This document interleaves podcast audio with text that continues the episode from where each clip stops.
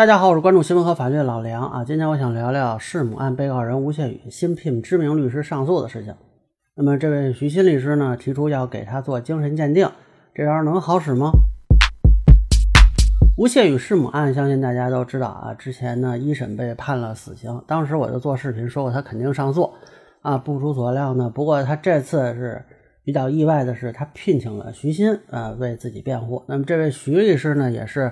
北理工的法学教授，呃，圈内的知名人士啊，我以前采访呢也跟他打过一次交道啊，他的水平和能力肯定是很强的。呃，这次呢，他在接受媒体采访的时候就提出呢，要为吴谢宇申请精神鉴定。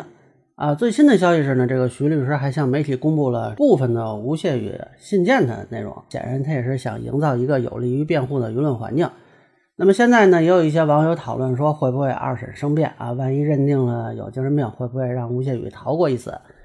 呃，这个呢，老实说，我一开始听说是徐律师接了这个案子呢，还有点疑虑。但是我看了一下他这个发声啊，我就乐了。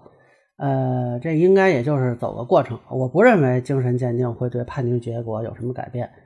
啊，其实之前呢，我在视频里就说过这个问题啊。所谓精神病人不负刑事责任这个说法是误传。法律上没有这个主体，只能是有因为精神疾病导致不能辨识自己行为的限制责任能力和无责任能力主体，才可以部分或者免全部的免除刑事责任。那么也就是说呢，如果想通过精神病鉴定为吴谢宇免除刑事责任啊，不光要论证他有没有精神病，还是要论证他是否因为精神疾病不能辨识自己的行为。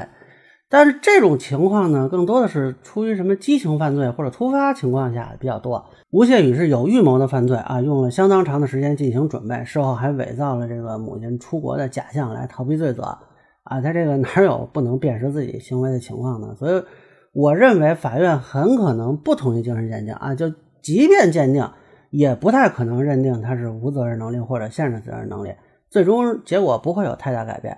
当然了，这可能是目前唯一还能试一试的途径，所以这个徐新律师会提啊，我也觉得很正常。那么以上就是我对吴谢宇律师想为其做精神鉴定的一个分析，个人浅见难免说了，也欢迎不同意见小伙伴在评论区、弹幕里给我留言。如果您觉得我说的还有一点意思，您可以关注我的账号老梁不郁闷，我会继续分享更多关于新闻和法律的观点。谢谢大家。